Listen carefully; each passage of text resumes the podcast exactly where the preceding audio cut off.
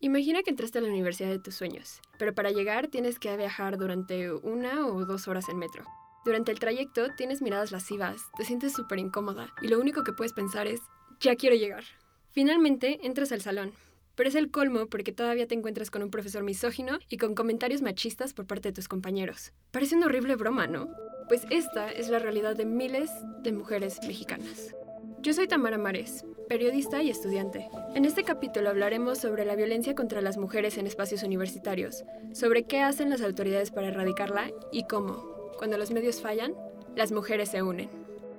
En México, donde los ciudadanos apenas terminan la secundaria, cursar estudios universitarios se convierte en un privilegio en vez de un derecho accesible para la mayoría. Y es que, según la encuesta nacional de la dinámica demográfica del INEGI, los jóvenes entre 15 y 29 años en promedio no cumplen los 12 años de educación básica. Acceder a una educación superior ya implica una serie de brechas económicas y sociales. Para las mujeres universitarias hay un obstáculo extra, la del machismo.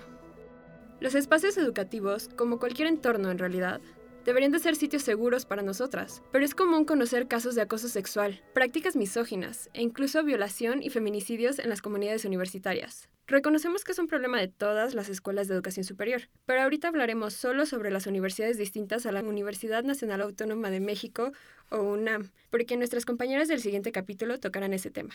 Las historias de estas mujeres, que han decidido alzar la voz contra la violencia, es una muestra contundente de la necesidad de voltear a verlas y que las autoridades universitarias de todo México atiendan y reconozcan este problema. De lo contrario, estas no serán las únicas historias y las agresiones se seguirán replicando. La violencia siempre ha existido. Fue solo cuestión de tiempo que a las mujeres dejáramos de callar. Lo primero que te dicen es, aguas con tal profesor porque si te hace así en la cabeza es su señal que le gusta. un director que constantemente agrede a los movimientos de mujeres que se dan dentro de la escuela y que tiene un silencio cómplice con los casos de acoso sexual y de agresión por parte de alumnos y profesores nos siguen acosando, sigue habiendo profesores ahí impunes que han tenido varias denuncias. Creo que en las universidades es algo que siempre se sabe, ¿no? Siempre sabes cuál es el maestro cochino que te va a tocar. Muchísimos casos de acoso sexual, eh, sobre todo por parte de alumnos hacia alumnas. De verdad, no, o sea, creo que nunca pensamos que iba a ser como de esa magnitud. La violencia contra las mujeres en espacios universitarios tiene varias caras. Comentarios misóginos y machistas por parte de académicos y compañeros, acoso verbal y sexual, hasta abuso sexual, violación y feminicidios. Esto siempre ha existido y es un asunto que puede afectar a alumnas, académicas, investigadoras, administrativas y trabajadoras de las instituciones. Nuestras casas no son seguras, eh, nuestros espacios de trabajo no son seguras y por, por supuesto que nuestras universidades tampoco van a hacerlo, a menos que se esfuercen activamente por hacerlo. Ella es Sara Martínez, estudiante del Instituto Tecnológico Autónomo de México, o ITAM, y actual presidenta de la organización estudiantil feminista Cuarta Ola. Se ha involucrado con el movimiento feminista en su universidad, y por eso nos dio un panorama sobre cómo se manifiesta la violencia patriarcal en el ITAM. Las violencias van desde o sea, las más básicas, ¿no? Las que encontramos en casi todos los espacios, eh, que vienen siendo como violencia psicológica o verbal. Eh, sobre todo, o sea, te encuentras con comentarios por parte de tus compañeros o de los profesores diciéndote todo el tiempo que para qué estudias en el ITAM si al final solo vas a esa universidad a conseguir un buen marido, eh, que solo estás estudiando como pasatiempo mientras te casas. Y tristemente el ITAM no, no nos ha brindado a muchas de las estudiantes que, estamos ahí el, la debida seguridad, no nos ha prestado suficiente atención sobre las cosas que nos pasan. Tenemos muchísimos casos de acoso sexual, eh, sobre todo por parte de alumnos hacia alumnas, pero evidentemente también existen los casos de profesores hacia alumnas, que creo que son un poco más graves porque implican una relación de poder eh, y son un poquito más eh, violentos en ese sentido. Hemos tenido tener abusos, hemos tenido casos de abuso sexual, muchísima violencia psicológica entre eh, parejas que se, se conocen en el ITAM. Y pues, o sea, la violencia machista está pues en todos sus, en todos sus aspectos, la verdad. Para mostrar que esta violencia que dijo Sara se vive en todas las universidades, viajemos a otra parte de la ciudad. Ahora iremos a Xochimilco, con sus embarcaderos repletos de trajineras. Ahí está una sede de la UAM, la Universidad Autónoma Metropolitana. Brenda Covarrubias es una ex estudiante de Política y Gestión Social de esta universidad. Cuando ella estaba estudiando, tenía un profesor que sostenía una relación con una alumna 20 años menor que él. Además de hacer comentarios en clases sobre su relación con ella y aspectos íntimos de lo mismo, tenía expresiones misóginas hacia las alumnas. Nos decía como, es que en la política las mujeres tienen que tener nalga power. O sea, si no tienen nalga power, o sea, no sirven para nada aquí.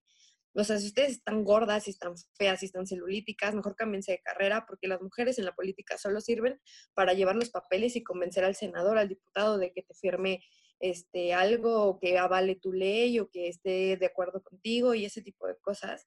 Obviamente él siempre lo hacía como con un lenguaje muy cagado, muy chistoso, como muy cuate, como si fuera uno de nosotros. Entonces en el salón pues había risas y demás. Obviamente en ese tiempo pues el salón era un salón como muy diverso, ¿no? Sin embargo, Brenda afirmó que estos comentarios y prácticas con mujeres jóvenes no se daban solo en las aulas. A través de redes sociales, este profesor, Carlos Arturo Baños Lemón, le mandaba mensajes que hacían referencia a su aspecto físico. Ella no era la única compañera a quien enviaba este tipo de comentarios. Después de terminar su carrera universitaria, empezó a alejarse de él y a cuestionar sus actitudes machistas. En ese momento, Baños Lemón tomó una actitud violenta hacia Brenda y atacarla verbalmente. Le mandó mensajes agresivos sobre su aspecto físico, diciendo que por eso nadie la quería y que por eso se había hecho feminista. Brenda decidió cortar toda comunicación con el profesor y en ese momento descubrió por una maestra cercana de la UAM Xochimilco que ella no había sido la única agredida por él. Darme cuenta que esta experiencia que habíamos vivido nosotras, tres, cuatro, cinco amigas muy cercanas, que lo habíamos visto todo en carne propia, era algo que no solamente nos había pasado a nosotras, que le había pasado a un montón de mujeres en un montón de generaciones durante al menos 10, 12 años en la UAM Xochimilco, sin que nadie hiciera nada. La UAM Xochimilco implementó su primer protocolo para la atención de la violencia de género en el 2018.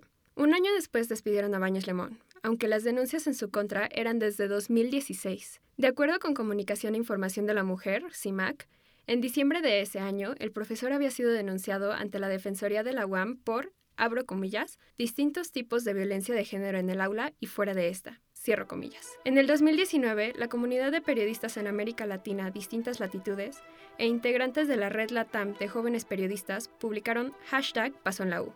Es una pieza de investigación sobre acoso y violencia sexual en universidades de Latinoamérica, citan que un protocolo debe contar con normas, estrategias y procedimientos que aplican las autoridades para recibir, investigar, sancionar o absolver acusaciones sobre conductas de acoso o abuso sexual. Además, debe ser público y de fácil consulta para la comunidad.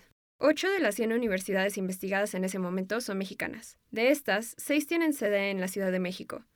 La UNAM, el ITAM, la Universidad Iberoamericana, el Tecnológico de Monterrey, el Instituto Politécnico Nacional y la Universidad Tecnológica de México. Esta última no cuenta con un protocolo para atender casos de violencia contra las mujeres en su plantel. Los protocolos de las otras cinco instituciones fueron creados entre el 2016 y 2018. El del ITAM surgió tres años después de la creación de Cuarta Ola.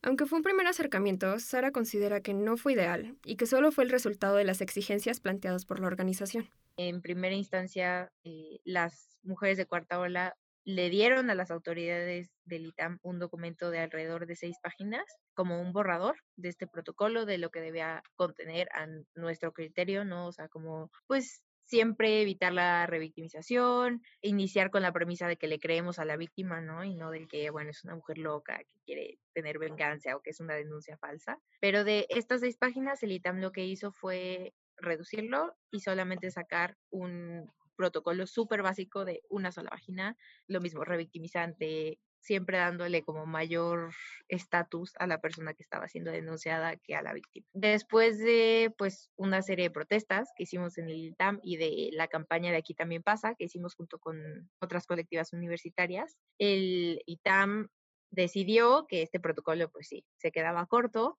y sacó una nueva versión de este protocolo que ya trabajaron varias abogadas dicen abogadas, mujeres, este, pero que pues sí, sigue estando lejos de, ser perfecto. La equipa de Latitudes intentó contactar a las autoridades del ITAM para conocer más acerca de los esfuerzos que hicieron para erradicar la violencia contra las mujeres en su universidad, pero no obtuvimos respuesta. Ahora bien, aunque existan estos protocolos, debemos considerar que de los ejemplos citados, el más viejo es de hace cuatro años. Andrea Ramírez es una abogada, docente de la UNAM y titular del Observatorio Jurídico de Género de la universidad. Ella consideró que las autoridades universitarias se tardaron en dar una respuesta hacia las problemáticas de violencia de género en sus universidades. A mí me parece que se hicieron durante muchísimos años de la vista gorda. O sea, sí creo que durante muchos años no quisieron eh, responder a, los hechos que sabían que existían dentro de la universidad, porque no es un secreto que hay acoso dentro de la universidad, todas las universidades, o sea, no, no exclusivamente la UNAM. Pero me parece que con todo este movimiento que ha habido, han intentado hacerlo o sea, han intentado intervenir para que no siga sucediendo. Sin embargo, eh, también hay que ver qué tanto esos intentos han sido intentos reales o efectivos y qué tantos han sido intentos como para tratar de apagar las cosas. O sea, a mí me parece que, eh, que en ese intento ha fallado muchísimo tener una buena lectura de lo que están exigiendo las chicas universitarias. Me parece que no están teniendo a gente especializada para los temas y me parece que todavía tienen miedo de tocar ciertos temas.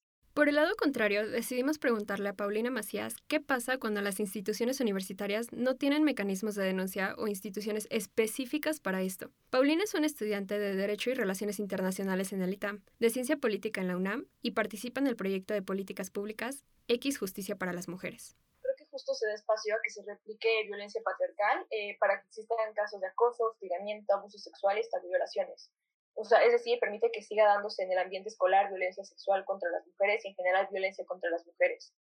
Y creo que eso es importante porque también lo que puede pasar es que se dé violencia a nivel institucional. Entonces, o sea, lo que estamos viendo es que realmente hay una contravención al desempeño académico de las mujeres, ¿no?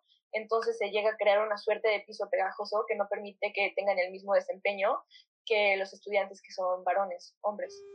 Ahora nos trasladaremos por toda la línea 2 del metro, desde Tasqueña hasta bajarnos en Hidalgo en el centro. A una cuadra de la estación está la Escuela de Periodismo Carlos Septín García.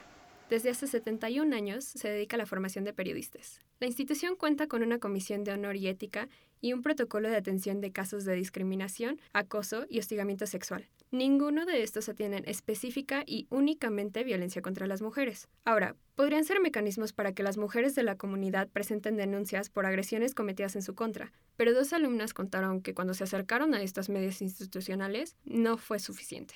Ya hace ya eh, cuatro, casi cuatro años, eh, y cuando entré a la escuela de periodismo en primer semestre, eh, sufrí un acoso sexual y violencia sexual por parte del ahora exdirector académico Enrique Mandujano. Ella es Priscila Alvarado, ex estudiante de la Escuela de Periodismo Carlos Septién García y periodista. Al ingresar a la licenciatura, el entonces director académico comenzó a mandarle mensajes a través de redes sociales. Le preguntaba si se encontraba en la universidad o intentaba iniciar conversación. Ella no supo cómo responder. En ese momento, Priscila atravesaba una situación familiar económica precaria. Su mamá hacía el esfuerzo para pagar la colegiatura en la escuela privada. Cuando el director académico empieza a hacer eso, pues yo empecé a tener mucho miedo, pues porque pensé en mi mamá también, ¿no? Dije, si yo le pongo, digamos, si yo lo detengo o soy grosera, en ese momento lo pensaba así, con él, o si le digo a alguien, la escuela es muy pequeña, entonces si veía que se acercaba, me metía al baño, me metí a mi salón, cuando entraba a un salón a andar como una especificación y se me quedaba viendo, yo como que desviaba la mirada. Creí que podía controlarlo a pesar de sentirme pues incómoda yendo a clase y que en algún punto quizá podía él cansarse o, o algo parecido, ¿no? Pero pues no sucedía así. El día de su cumpleaños, Priscila recibió un mensaje de Mandujano. Le dijo que le había comprado libros de regalo y quería que fuera a su oficina por ellos. Me dijo, ya sube, sube, este, parece que me quieres ignorar y no sé qué. Entonces mi pensamiento fue, bueno, subo rápido, tomo los libros y me bajo, ¿no? Entonces le pedí a una amiga que por favor me esperara y ella le dijo a todo el grupo y yo me sentí segura, dije, ah, me están esperando aquí abajo, ¿qué puede pasar, no? Entonces subí y pues la escuela ya estaba casi vacía, ¿no? Entonces él dejó su puerta abierta y todo, me extendió los libros y fue cuando como me, me agarró y, o sea, me jaló pues y me empezó a, a besar y a tocar la espalda y demás. Yo me quedé pasmada, no, no, no respondí, me, quedé pasmada, pues tenía mucho miedo y sentí mucho asco también. Y pues después de eso dejé, me acuerdo que dejé los libros y le dije, ya tengo que irme, ya tengo que irme y me salí. Eh, cuando me salí, me fui inmediatamente, pues ahí cerquita había un baño. Me fui al baño y pues me puse a llorar, me limpié la boca con agua y jabón. Un año después de esto, Priscila estaba en un taller de perspectiva de género, donde también estaba presente el director de la Carlos Septién, Víctor Villalba. Ella le contó lo que había pasado y él le dijo que el asunto lo tratarían después y que lo harían en privado. Después de ese día, el director nunca volvió a hablarme, no volvió a citarme, no volvió a decir nada y nunca, nunca me citó para lo de mi caso ni absolutamente nada, quedó ignorado. Pero a partir de ese día, la escuela, toda la escuela se enteró de lo que me había pasado. ya se sabía en la escuela que Enrique Mandujano me, me, había besado y había hecho no sé qué y bla. Y bueno, se hicieron mil rumores. Armada de valor, Priscila denunció a su agresor en el movimiento hashtag MeTooAcadémicos y hashtag MeTooPeriodistas. Después, se organizó con compañeras de su escuela para hacer una conferencia de prensa y manifestarse en contra de la violencia de género que había en su universidad. Uno de los ejemplos fue mi caso, pero no fue el único, ¿no? Entonces, eh, yo escribí una carta dirigida a Enrique Mandujano eh, y la leí ese día y se hizo ahí toda la rebambaramba. Habíamos mandado antes comunicados de prensa de lo que se iba a hacer y fueron bastantes medios. Nos sorprendió como la convocatoria que tuvo, nunca pensamos que fuera de esa magnitud. Y la Escuela de Periodismo no respondió. De hecho, pues Víctor Villalba no quería dar ni entrevistas ni nada, ¿no? Una cosa así horrible. A partir de la cobertura mediática que hubo a su caso y de algunos ataques que recibió por parte de compañeros y de académicos, Priscila dejó de ir a ciertas clases. Nos contó que a la fecha no se acerca a medios de comunicación por la estigmatización que vivió al ser entrevistada. Por su parte, Mandujano fue destituido de su cargo y dado de baja como profesor de la institución. Pero este no es el único caso en el cual la Escuela de Periodismo tuviera conocimiento por parte de una autoridad competente para lidiar con el caso y no hubiera hecho nada al respecto en contra de los agresores.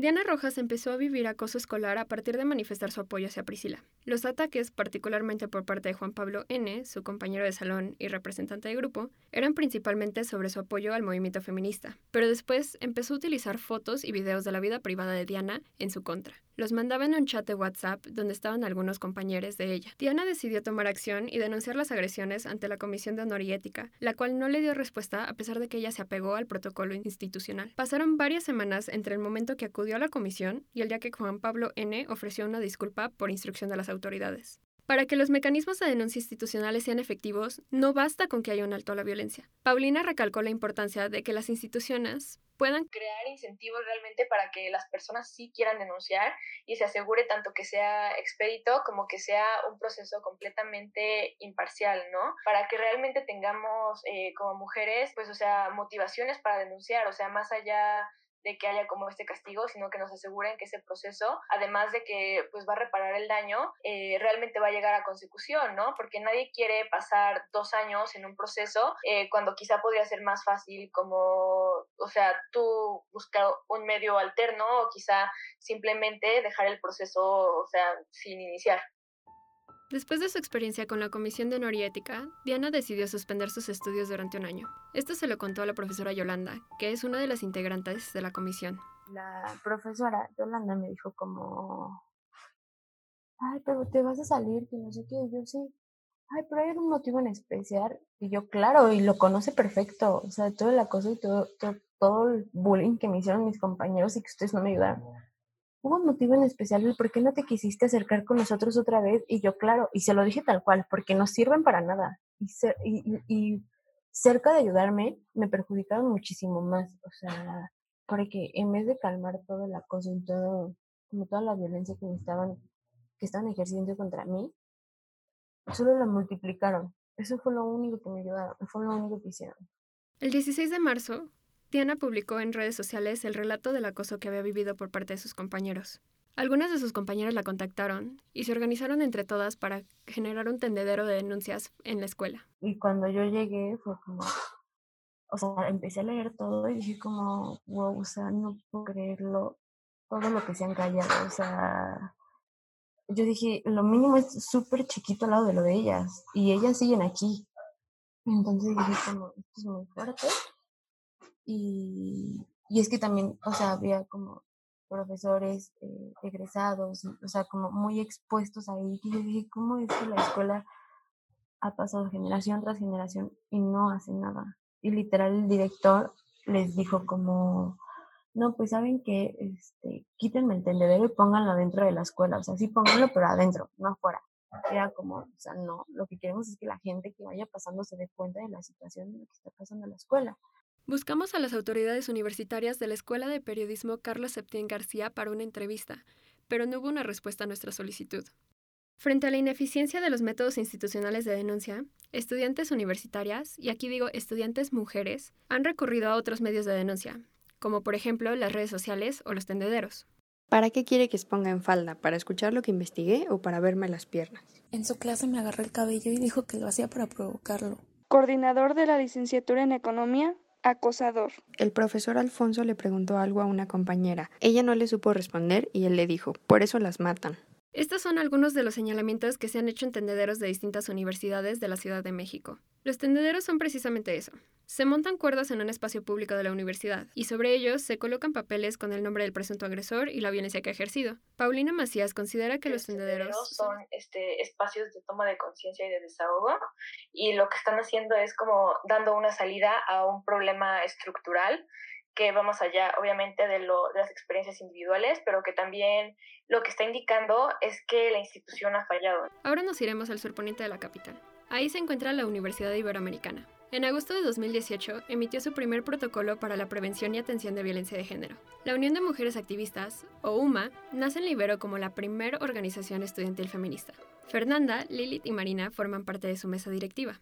Ellas contaron que después del paro del 9 de marzo, que fue un día sin nosotras, UMA decidió colocar un tendedero en Libero. Para ellas, representó un ejercicio reflexivo para visibilizar la magnitud de la violencia en su universidad. Lo que empezó en una columna triangular con unos pocos papeles sobre ladrillos rojos, pronto cubrió las demás caras de la estructura, y Marina no se lo creía. Esto del tendedero también a mí me abrió los ojos porque la verdad, la cantidad de personas que fueron denunciadas y la cantidad de profesores igual que salieron yo, yo eso no me lo esperaba. Y aparte porque la mayoría de los profesores siguen estando en la universidad impartiendo clases. Y eso obviamente a mí por lo menos no me hace sentir segura. Porque qué tal si el siguiente semestre a mí me toca con ese profesor y me toca que me acose. No lo sé. O sea, hasta eso es como, fue como lo que más me, uf, me puso en alerta. E igual, o sea, con la cantidad de alumnos que, o sea, desde un desde el comentario más eh, micromachista hasta que la violación no, horrible, horrible, horrible. A Fernanda le sorprendió la gran participación que hubo en el ejercicio del tendedero. Ella creía que si las mujeres no denunciaban en medios institucionales, mucho menos lo harían en el tendedero. Así que les pregunté a las chicas de UMA por qué creen que se denunció más en el tendedero que en medios institucionales. Y esto fue lo que me dijo Lilith porque te da ánimos. O sea, yo creo que muchas hemos vivido muchas cosas que ni siquiera nosotras aceptamos para nosotras mismas. O sea, creo que hay muchas cosas sumamente dolorosas que nos callamos porque lo normalizamos. Y el ver que alguien más va y valientemente lo escribe y lo pega y tú le dices, es que a mí me pasó eso también. Y tal vez hasta por la misma persona. Entonces, creo que el leer a alguien más te da valor de hacerlo también. Y el hacerlo en conjunto es como, te da fuerza porque es como, justo el ya no estoy sola, o sea, no, no soy como yo contra el mundo, sino que somos todas nosotras en contra de estos que están escritos en la pared. El rector de la Universidad Iberoamericana, David Fernández Dávalos, se comprometió a iniciar una investigación cuando alguien fuera señalado en el tendedero más de tres veces. Latitudes buscó una entrevista con el rector, pero no tuvimos respuesta. Andrea propone que acciones como esta, de legitimidad procesal, pueden ser una medida para que se concilie lo que se busca por parte de las universitarias y lo que se puede hacer institucionalmente me parece que la universidad necesita una figura de legitimidad procesal. Eso quiere decir que las universidades puedan darle un impulso procesal a las denuncias en su etapa de investigación. A mí me parece que si existiera esa figura de la legitimación procesal para iniciar la investigación en casos de género podría ser algo eh, buenísimo que pudiera conciliar entre lo que se espera de la institución y lo que materialmente puede hacerse. Bajo este modelo, dijo Andrea, personas señaladas de manera continua o repetitiva en tendederos por agresiones o abusos sexuales podrían ser investigadas sin necesidad de que la joven agredida presente una denuncia formalmente. Esta sería una alternativa para mujeres que no pueden denunciar, ya sea porque sus agresores tienen recursos como dinero, posiciones de poder o algunas conexiones dentro o fuera de la universidad. Mientras esto no suceda, Mientras no se tomen medidas contra nuestros agresores, esta violencia se seguirá repitiendo. En algunos casos, dijo Andrea, las universitarias han pedido que se den a conocer los nombres de posibles violentadores que están siendo investigados. Legalmente se pueden meter en problemas, pero yo digo, ¿qué hay atrás de eso? ¿no? Atrás de eso es tratar de reconocer quién es quien me puede violentar, tener un sistema de prevención, de, un tema de autocuidado dentro de las mismas mismos miembros de la comunidad universitaria se convierte en un ciclo sin fin. Si las autoridades universitarias no reconocen la violencia contra las mujeres de su comunidad, no generan información que permita saber cómo atender la violencia. Sin estos datos, no se pueden generar políticas institucionales eficientes. Y si no hay medios institucionales suficientes, las mujeres seguirán encontrando medios alternos para denunciar la violencia que viven. El tema de género y el tema del acoso es como un tema incómodo que no, no hubiera sido tratado a fondo, al menos, sin los movimientos movimientos feministas y sin la intervención de personas que se dedican a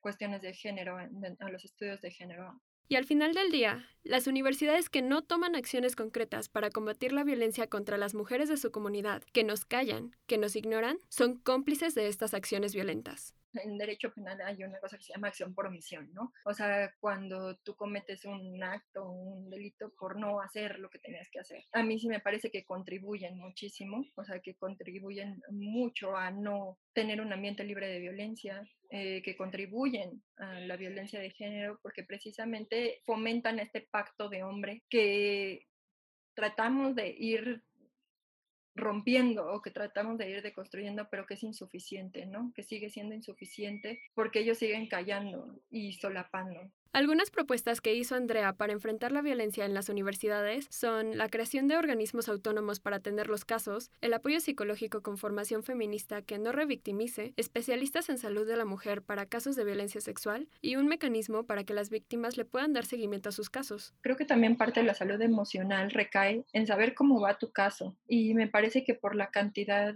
de casos que se llevan dentro de las universidades, unos más, otros menos, a veces no se da el seguimiento adecuado. Y entonces estar en esa incertidumbre de no saber qué va a pasar, de no saber si tu agresor ya sabe de la denuncia, o sea, algo como tan simple, ¿no? Para tener medidas de precaución, porque seguramente se enojará porque lo denunciaste, eso rara vez lo hay, o sea, eh, hablas, preguntas por los casos y no se ve, ¿no? O sea, no se ve que, que exista eh, la información suficiente o la información que tú puedas incluso consultarla como, como si fuera un juicio, ¿no? O sea, por medio de un expediente no existe, ¿no? Mientras las autoridades no tengan propuestas institucionales suficientes y que realmente consideren las demandas de las universitarias, nosotras nos seguiremos apoyando la una a la otra para crear espacios seguros y combatientes desde donde podamos exigir nuestros derechos.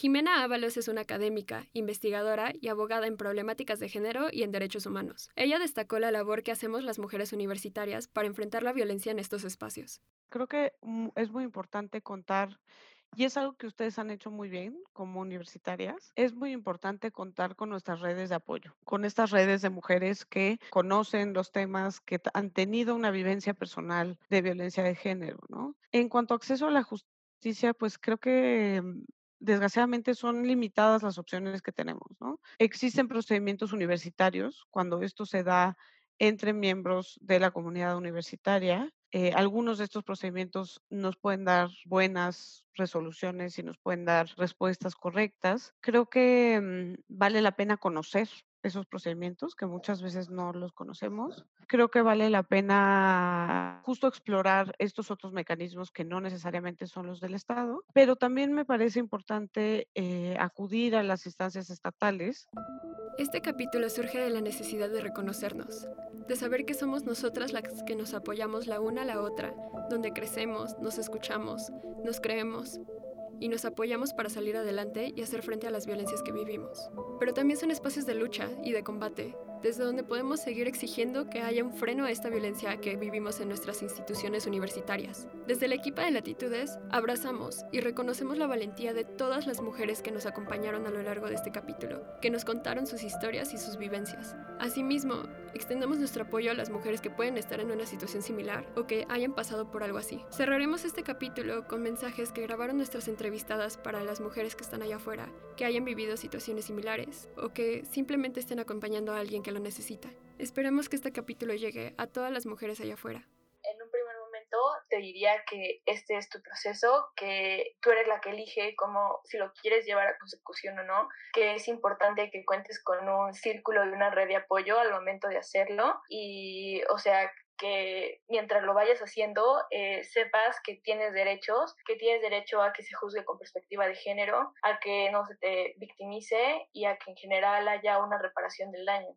Cuando yo denuncié y espero que eso también, y sé que muchas lo hacen así y espero que a las que están viviendo esa situación lo sepan, supe o sabía ya en ese momento que no estaba sola, porque tenía amigas feministas y amigas que me apapachaban y familia, y aunque muchas no tengan a su familia, pues pueden buscar a esas grupos de mujeres que en cuanto se les acerquen les van a extender las manos y les van a decir estamos contigo y las van a ayudar a tener luz en el camino para que vean la cantidad de opciones que hay. Que se articulen muchísimo entre ellas, que se apoyen y se jalen muchísimo entre mujeres, que se den cuenta que somos juntas muchísimo, muchísimo más fuertes y que sí puedes lograr cosas. O sea, creo que, que la unión sí puede hacer un gran cambio, que el, luchar juntas y el juntas denunciar y el juntas exigir a las autoridades y el juntas estar presionando y estos movimientos que hemos visto en los últimos meses a mí me llenan de muchísimo de esperanza de que